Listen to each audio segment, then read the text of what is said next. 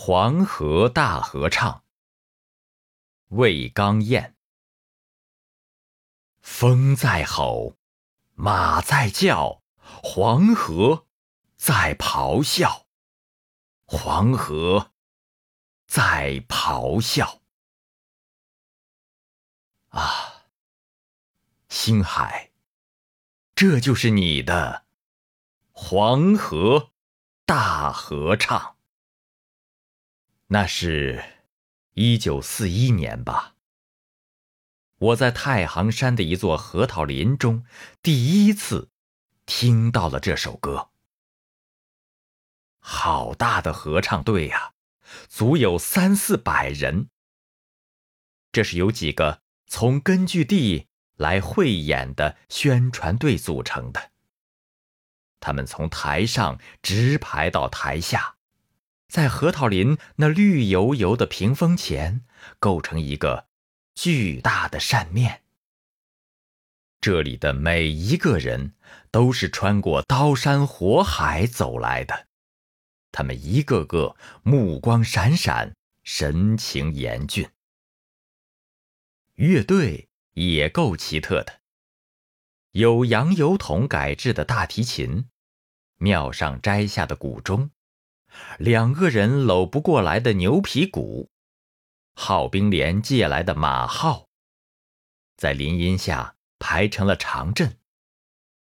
从伸出来的压枝上掉下来一盏马灯，照着乐谱架和指挥台。朋友，你到过黄河吗？在森林的深处。一个声音深情地发问了。这声音把我带到了黄河畔。那里有枣花的淡淡清香，旋转奔流的雄浑河水。一个个穿着白布背心的船夫，紧握着桨，炯炯的目光射向蹲在船头的老艄公。等他发出开船的手势，指挥缓缓地举起了指挥棒，几千人的心都被提了起来。鼓手捏紧了鼓槌，号兵举起了系着红绸的马号，几千双眼睛凝聚在那个小小的棒头上。他将棒向下一劈，乐声像冲出闸门的洪水，真是黄河之水天上来呀！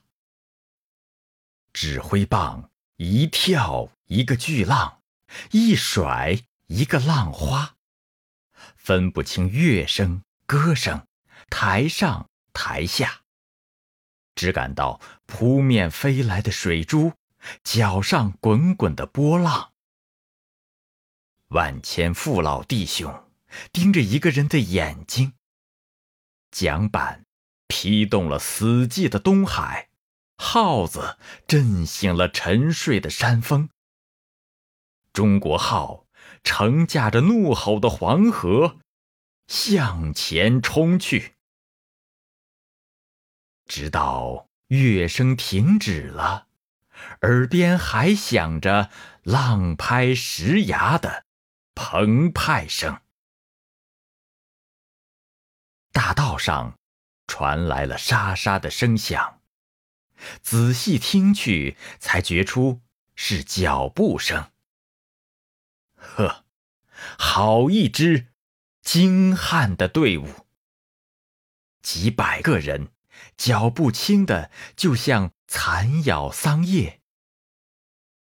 小伙子们背着满袋手榴弹、鼓鼓的子弹袋，脖子上挂着一条干粮袋，皮带上系一双草鞋，一个个那么轻便、利落、敏捷，一双双眼睛那么机警而深沉，闪射着投入激战前的焦灼和快乐，迫不及待的复仇意志。可以忍受巨大考验的刚毅火花。这是一支随时都可以投入战斗的部队。林中的合唱在继续着，风在吼，马在叫，歌声好像在为这支部队送行。今夜。他们就要徒步涉过深深的河水，穿过敌人的火网。